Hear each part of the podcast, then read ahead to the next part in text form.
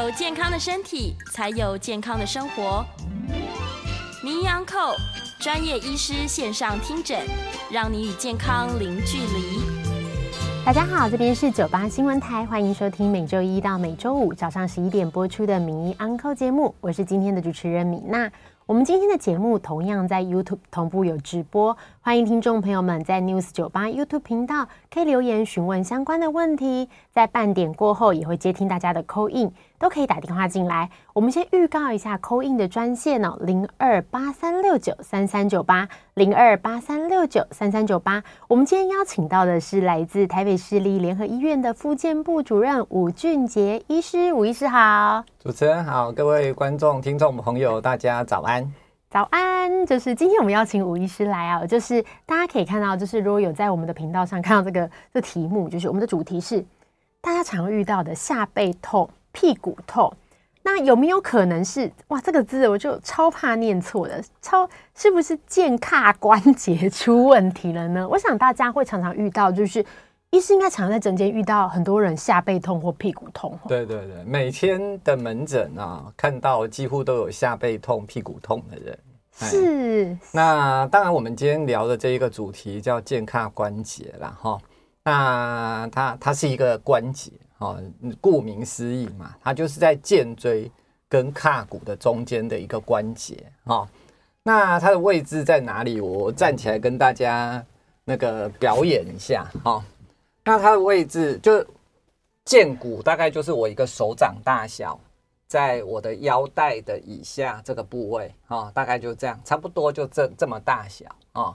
所以胯骨就是我我旁边这一个骨头很大的这一个骨头叫胯骨，所以剑跟胯的关节啊，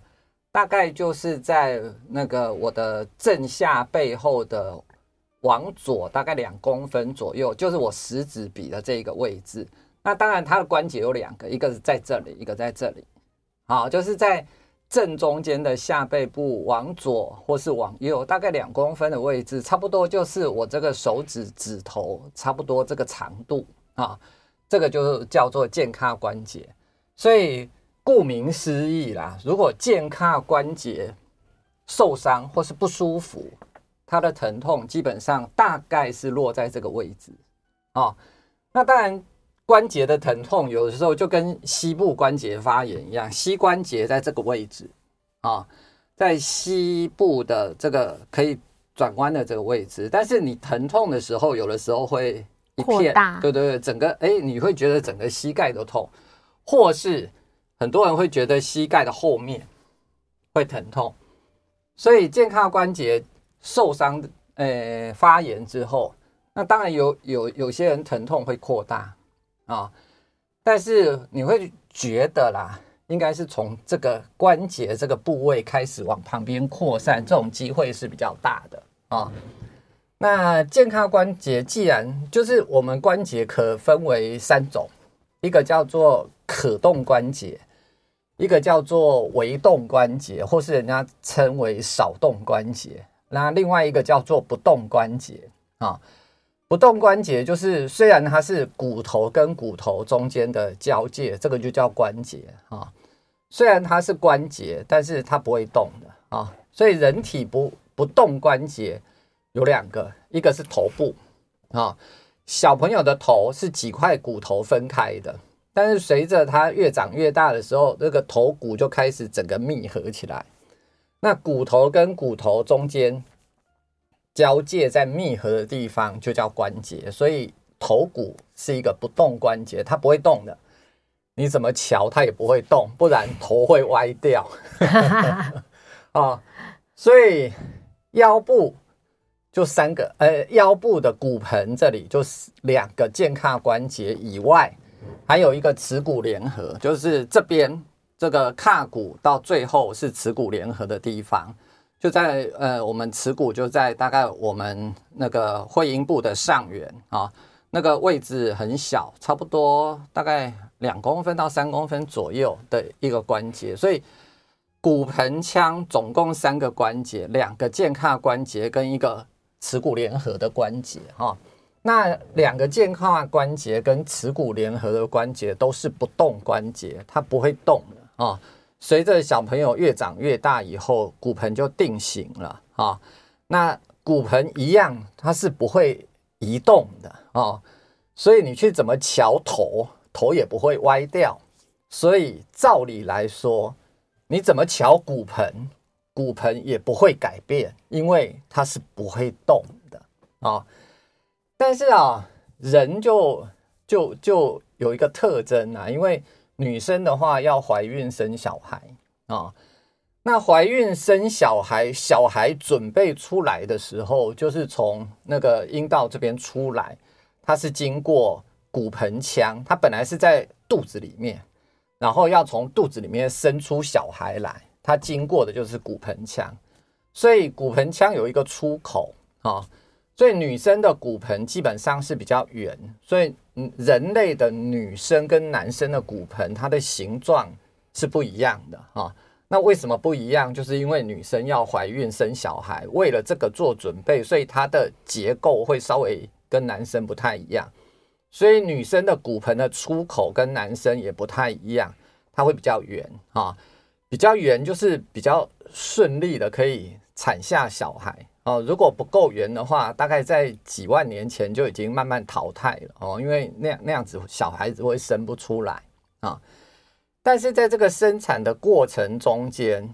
那个这个关节会因为荷尔蒙的改变的影响，造成关节会变得比较柔软。所以也是为了要让生小孩做准备。那小孩子在生的这一个过程中间，哎，有的时候啊，小朋友跟骨盆的出口大小差不多，你会不容易生嘛？哦，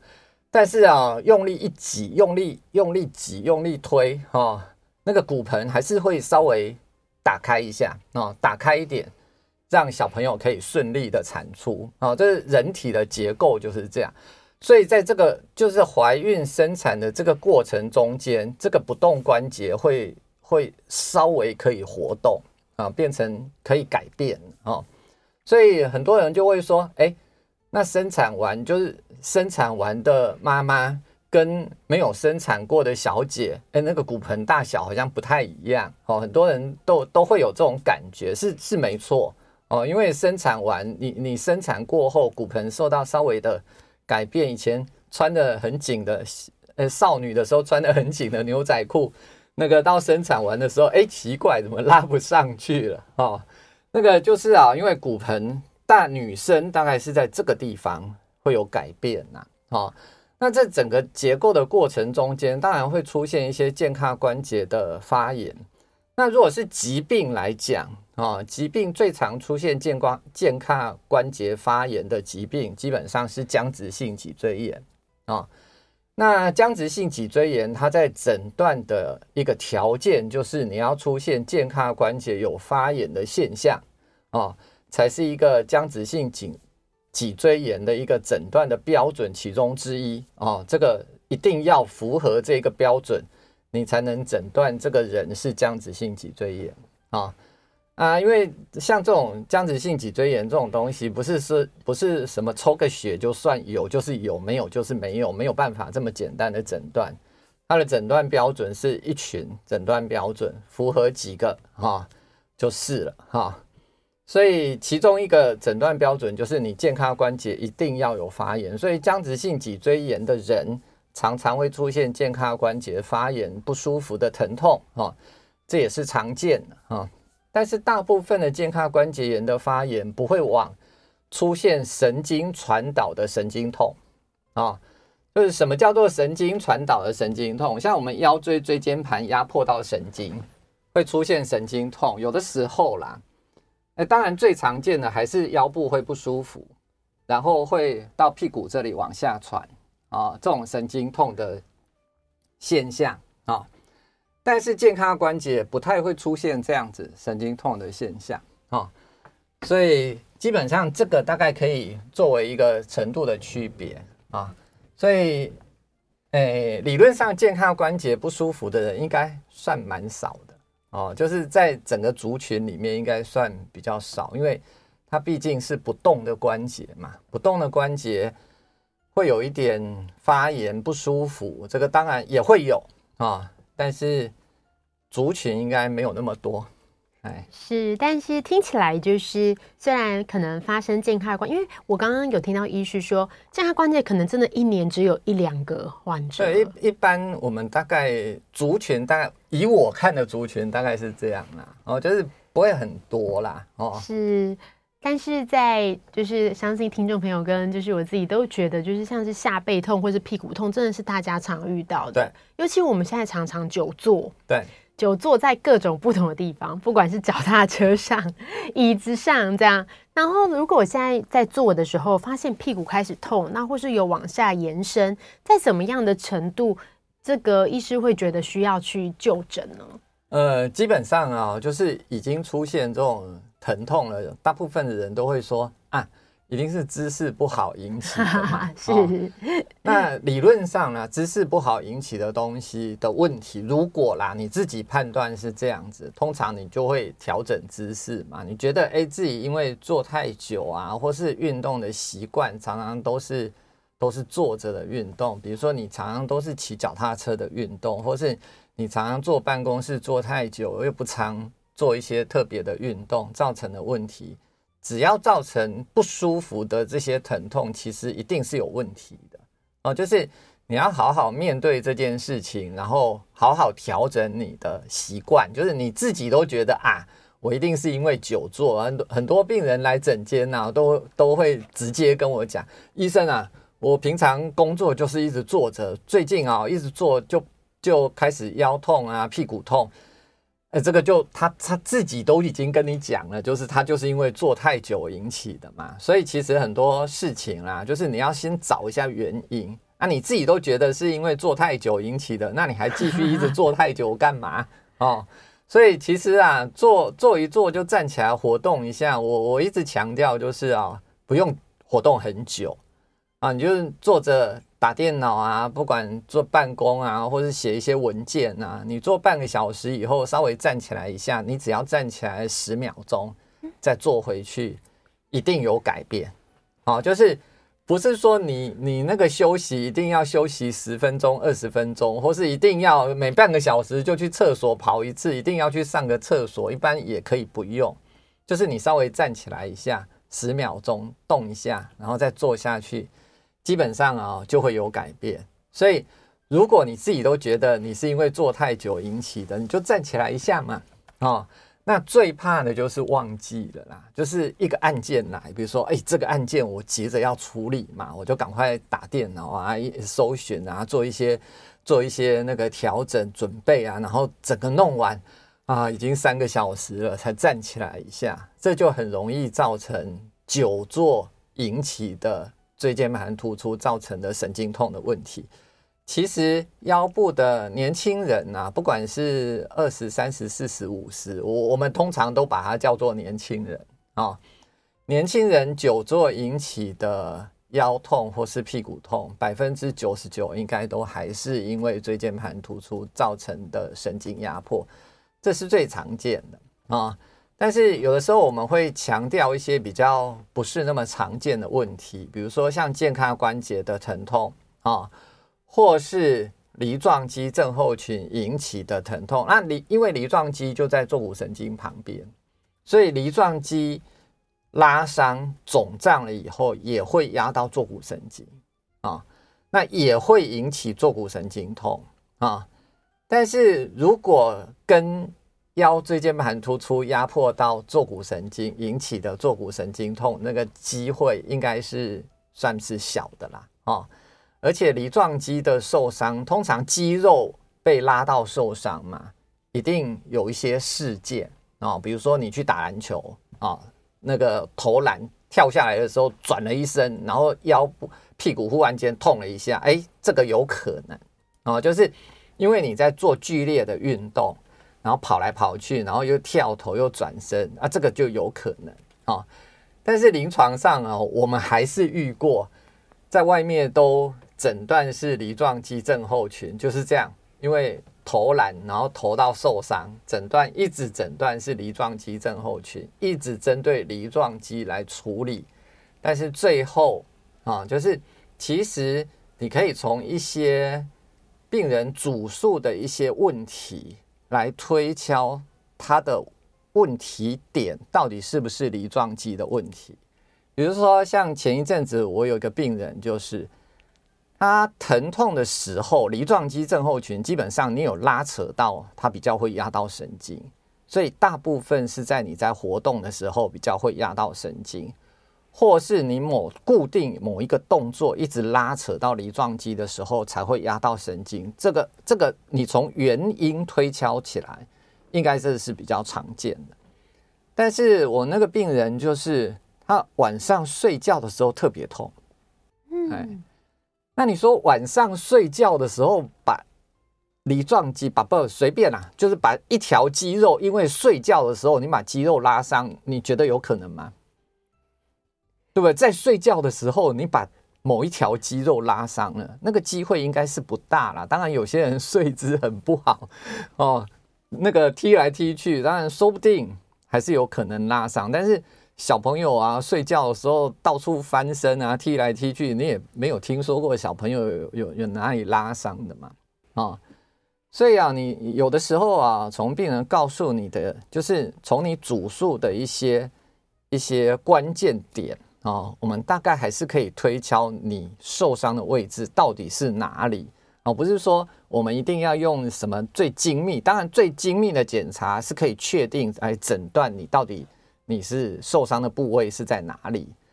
但是有的时候排这些精密的检查，排的时间又比较长。像我们医院最近不是那么好排，大概都要排一个多月才能检查到啊。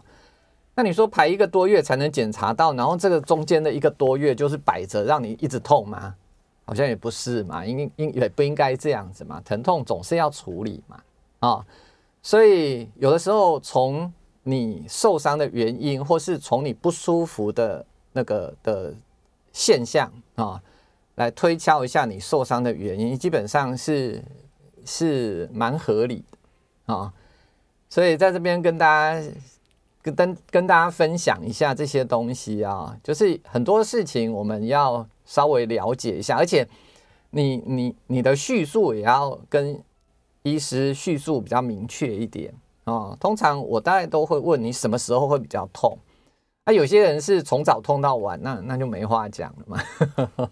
哦，但是从早痛到晚里面，有的时候还是有一些特别痛的时间点啊。哦，所以大概从时间点，我们还可以适当的推敲一下，看看你受伤的原因到底是什么。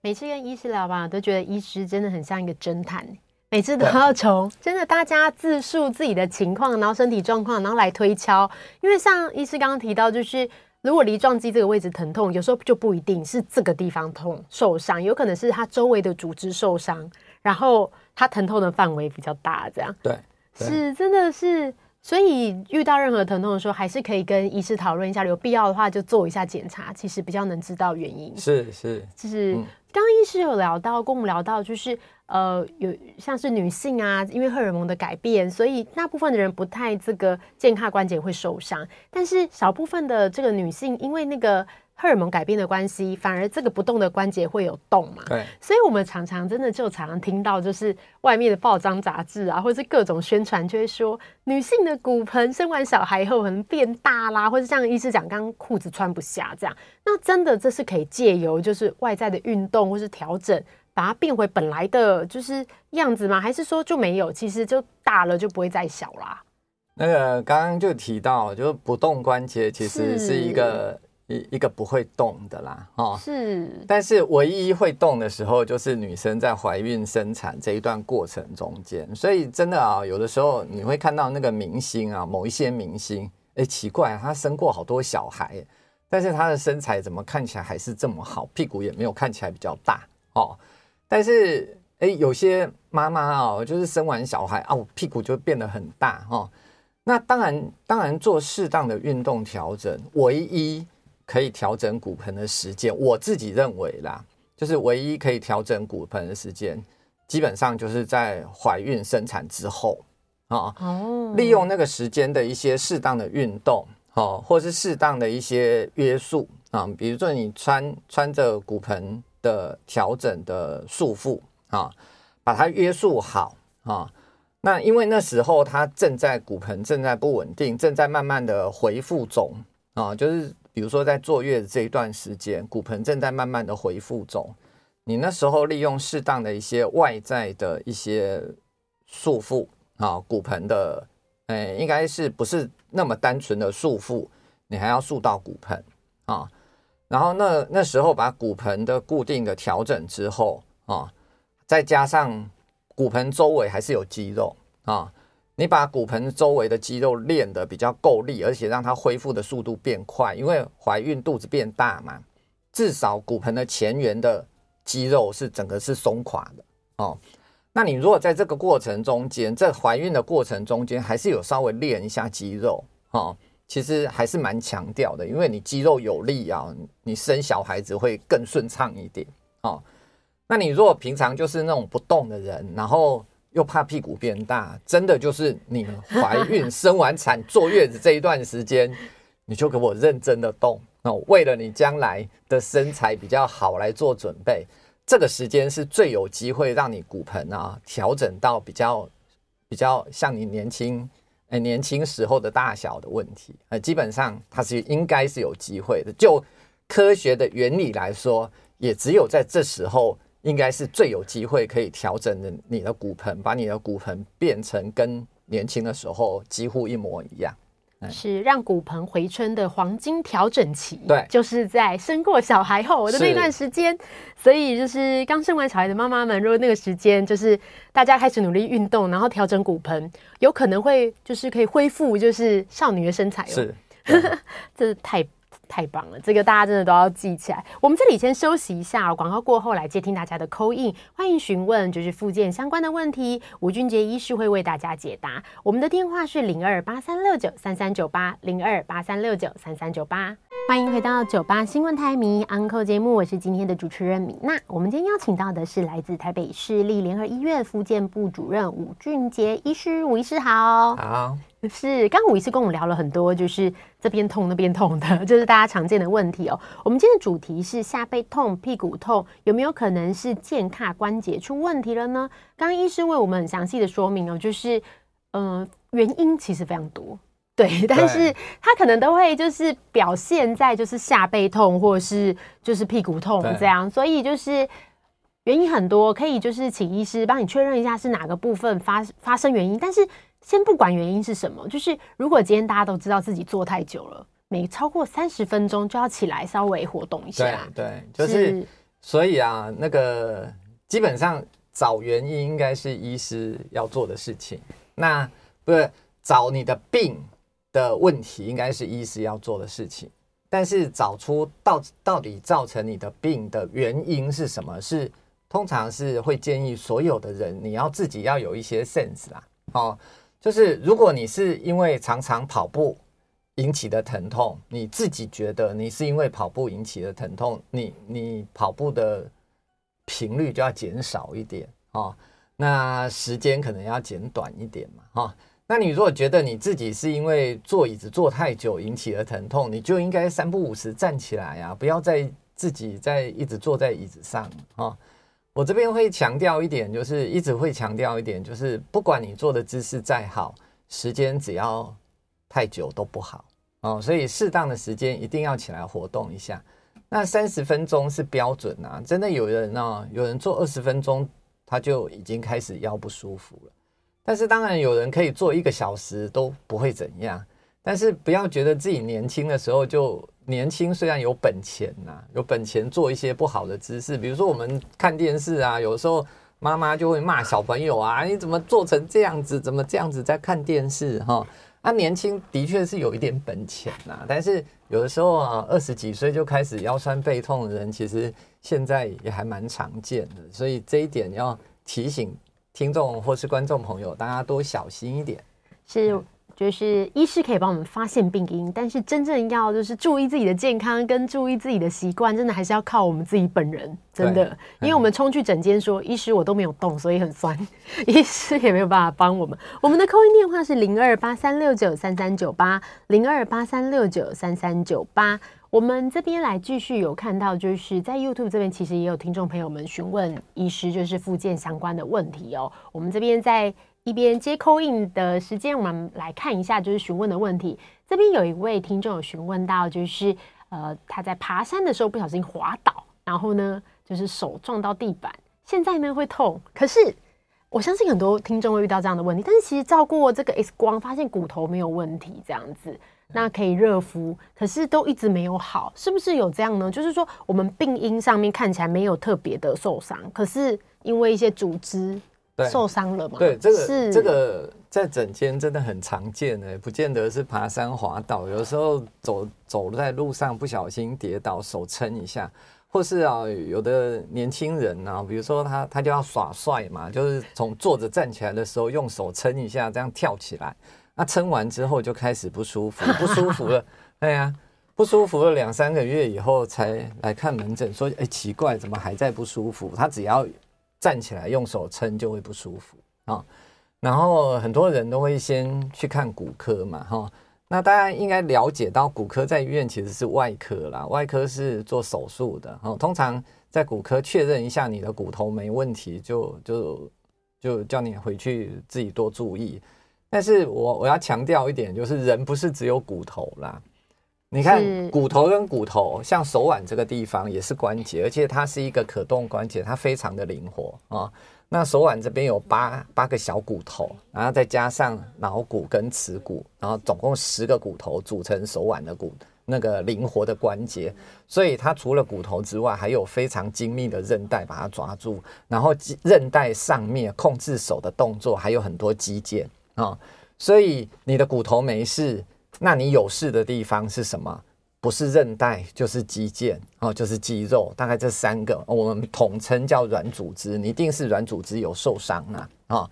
那理论上是这样子，人体啊是没有地方不会自己好的哦。手被刀子割伤，割伤的伤口有人来看医生吗？几乎没有哦，就是你自己小心伤口一定会好，但是条件就是你伤口不能再动了。啊，是，所以，所以，但是因为你看不到伤口的时候，你就会忘记嘛。因为手是这么灵活的东西，你所有的事情都要动啊。哦，那有一些老先生、老太太啊，他要拿拿拐杖啊，那变成拐杖撑你自己的体重。那一样，有些年轻人就是起来，哎，比如说你要起床的时候，你手也会撑一下，哦，撑一下床要起来，哎。你用力撑的时候就还是会痛，平常在走路的时候都已经不痛了。其实这个就是已经几乎要好了啦，但是它还剩最后一条路没有好，这个东西就很讨厌呐。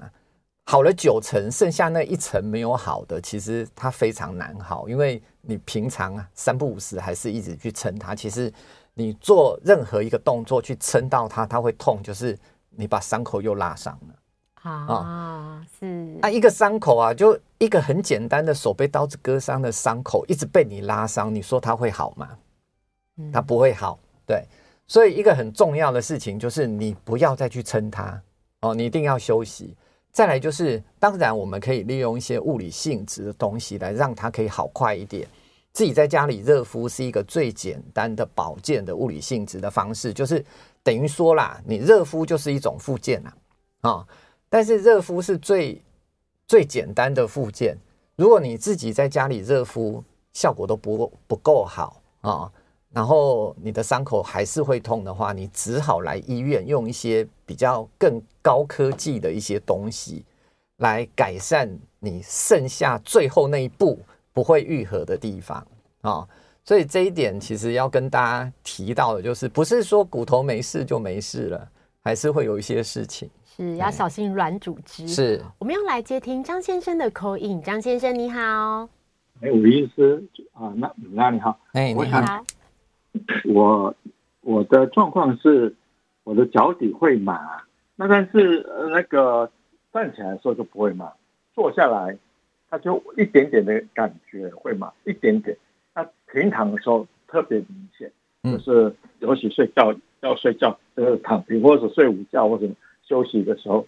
啊、呃，就很麻，左脚几乎整个脚底板就是麻的。嗯，那右脚大概只有左脚症状的三分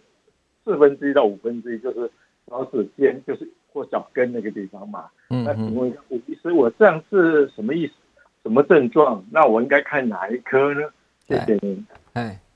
就是其实刚刚的节目就很强调，就是你的主诉的问题啊。其实我们从主诉听到你的主诉来推敲问题，基本上我大概都八九不离十的，大概可以知道你大概是什么问题。像您提到的是，就是你坐在椅子上脚会麻，站起来脚就不会麻哦，然后平躺的时候脚又会麻。你要了解到，我们人坐在椅子上，腰是微弯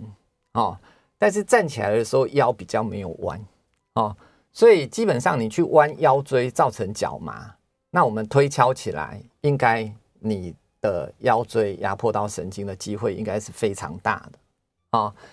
那平躺为什么也会压迫到？因为平躺取决于你的脊椎的弧度。我们一般脊椎啊，腰椎的弧度是有一个 C curve 的啊、哦。那平躺的时候，因为肚子的力量会把那个 C curve 稍微把它拉直一点，所以那个这个弧度改变了以后，一样会压迫到神经。所以有些人啊，坐骨神经痛很明显的人，平常治疗啊都已经治疗到好了，但是他常常到清晨的时候会碰被痛到醒来，哎。为什么？因为晚上睡觉平躺的姿势时间太久了啊！我刚刚就强调，就是再怎么好的姿势，时间久了就不好啊。那你睡觉，当然你睡觉都都睡得很好，姿势也很好，但是一样时间久了会不好，会压迫到神经。但是坐太久，你你都可以自己提醒自己站起来活动，但是睡觉这件事情就很麻烦，因为总不能设个闹钟叫你。每一个小时起来活动一下哦，所以很明显的出了问题，应该是在你的腰椎啦，这个应应该是八九不离十了哦。但是我当然不能说百分之百，所以那要怎么处理呢？哈，大部分的问题不会用手术来处理，所以大部分不会先看神经外科或是骨科，因为。这两科主要是针对手术来处理的，所以会建议你先看复健科，先直接针对复健的方面来做适当的处理，看看能不能改善你的神经压迫的症状。哎，以上。我们回到 YouTube 这边，有听众朋友留言呢，我们持续接听 call in，我们的电话是零二八三六九三三九八零二八三六九三三九八。我们这边有这个听众朋友询问到说，我们常常呃会听到就是骨盆腔发炎这样的疾病。那如果说骨盆腔发炎，它这个疾病跟我们现在谈的就是健康关节是有相关的吗？还是就是不一样？这、个这个主要牵涉到妇产科的问题，但是我我这边还是稍微解释一下，就骨盆腔发炎有可能是。有细菌感染引起的发炎，这个可能就是妇产科啊，或是泌泌尿科要针对这个问题来处理的哈。但是也有无菌性的发炎，就是无缘故发炎，那这个当然就可能跟附件或是健康关节是有关联的啊。所以，但是啊，因为如果是细菌感染引起的发炎，一定要处理嘛啊。但是如果已经检查了。该做的检查都检查了，确认没有感染性的发炎的问题的话，那当然有可能是健康关节的问题啊。那我自己遇过几个健康关节的案例啦，就是通常在健康关节的发炎，用一般的呃非类固醇性抗炎药治疗，有些人会效果也还算不错啊。但是因为健康关节那边，你说药物要进去那里的，呃，效果当然有限啊。所以直接做类固醇的注射，让发炎的程度可以立刻的改善，其实效果是还是蛮好的哦。我自己打过几个健康关节发炎的病人啊，打完之后疼痛改善了五六成以上的机会是蛮大哦。所以正确的诊断之后，做完正确的治疗，比较能够立即处理你的问题。是我们的电话是零二八三六九三三九八零二八三六九三三九八。我们这边先休息一下，广告回来来接听大家的 call in。欢迎回到九八新闻台迷 Uncle 节目，我是今天的主持人米娜。我们一样会接听大家的 call in 哦，我们 call in 电话是零二八三六九三三九八零二八三六九三三九八。我们来接听蔡小姐的电话，蔡小姐你好，哎，主持人医生好哈，你好，你好，我是两年前那时候是腰腰椎第一节压迫性骨折，那因为疫情的关系就没有做那个灌骨泥嘛，那就只有让他自己好，然后因为骨松二点五负二点五，那医生有半年打一次那个保格丽，那我有时候就是这个现在这个腰啊。啊，就是不能久站，也不能久坐，或者是坐在那边站着，都就您讲的，就是说不能持续久。那这样子的话，我是可以拉腰吗？还是说怎么样的情况会让它比较好？那我有时候就是说，好像感觉不舒服，我就给它躺平就比较好。但是持续某个动作比较久，它就不舒服。那这样请教一次可以复健吗？还是说要我？保持您讲的，我注意姿势啦，或是什么的，怎样的让它比较可以不会那么继续恶化，或是有什么改善的方式？谢谢医生。好的，那蔡小姐提到的问题啊，基本上我们可以从两个方面来讲啊，就是理论上腰椎第一节，就是不管是怎么样，腰椎第一节压迫性骨折。那骨头都骨折，虽然你没有提到原因嘛，那大部分的压迫性骨折是不小心跌倒引起的啊、那当然也有可能骨折、骨质疏松的非非常的严重的人，可能弯腰啊捡个东西就压迫性骨折，这也是有可能哈、但是既然呢、哦，那一个事件已经造成骨头都已经都已经受伤了，骨头都已经骨折了哈、那骨头都骨折啊，骨头再怎么。再怎么松啊，大概也比椎间盘稍微硬一点啊，所以骨头都已经骨折了，椎间盘合并有一些受伤，基本上也是合理的。那当然，就刚刚提到，就两个两个可能的问题，就是原来压迫性骨折的地方还是会有刺激到神经引起的不舒服，基本上这件事情就有点无解了哦，就是因为骨头已经断了，然后它刺激到附近的神经，造成压迫，呃，附近的疼痛啊。这件事情只有靠自己适当的调整姿势来改善啊！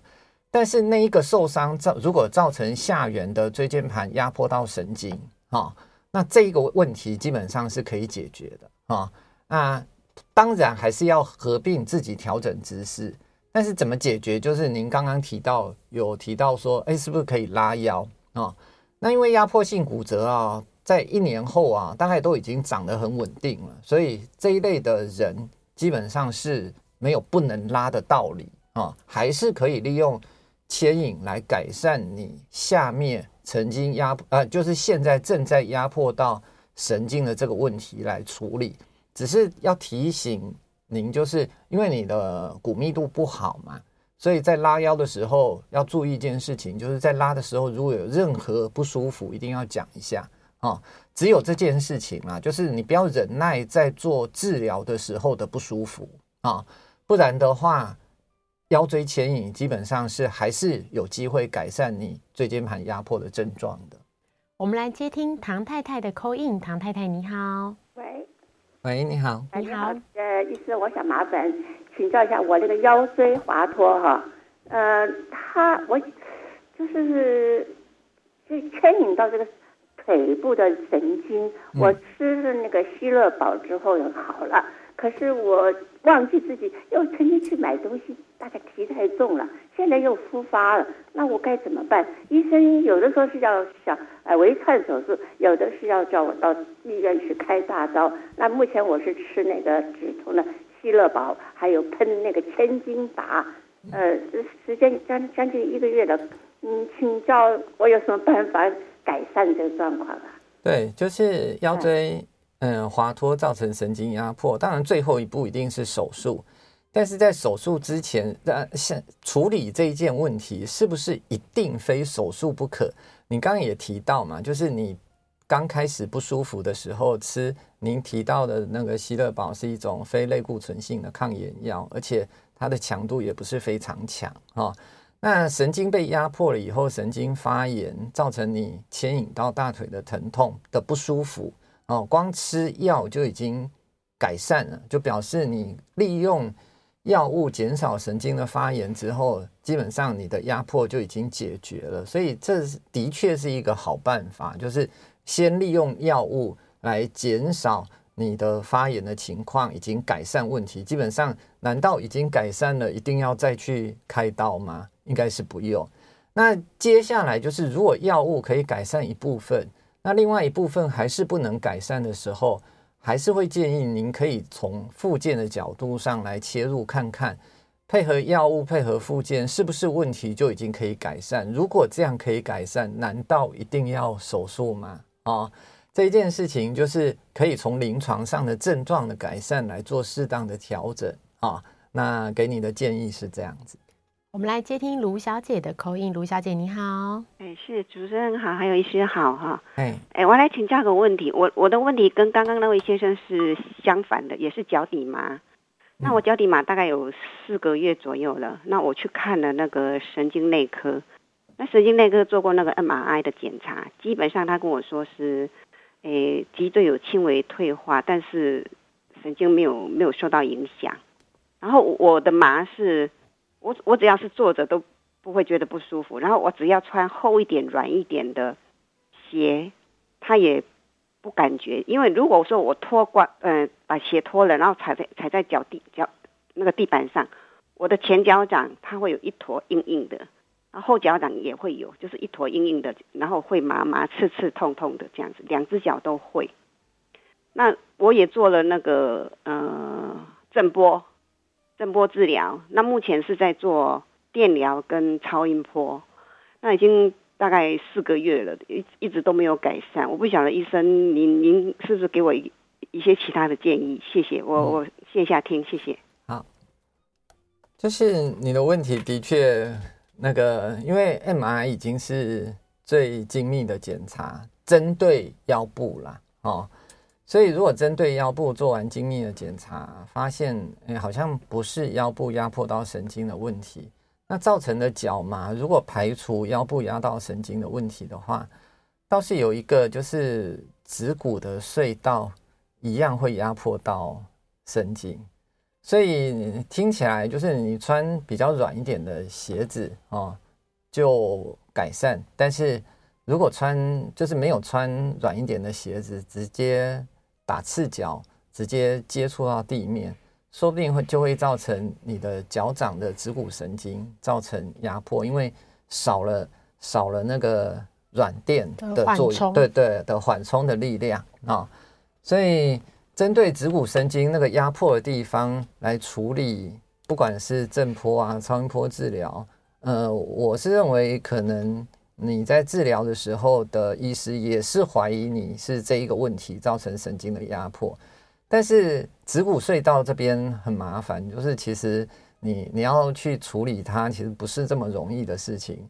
刚刚还是刚刚提到最重要的就是你不要去压迫它啊，就是你现在年纪大了以后。然后子骨这一带的一一些软垫，大概跟你小朋友的时候一定不一样。小朋友的时候的皮下脂肪很厚，所以那时候不会压到啊。年轻的时候可能皮下脂肪也够厚，不会压到。但是现在年纪越来越大，皮下的脂肪越来越少的时候，就少了你的缓冲的软垫之后，就很容易压迫到神经。这个就是不变的事实，你要认清你你还是年纪有大的这个问题，然后做适当的。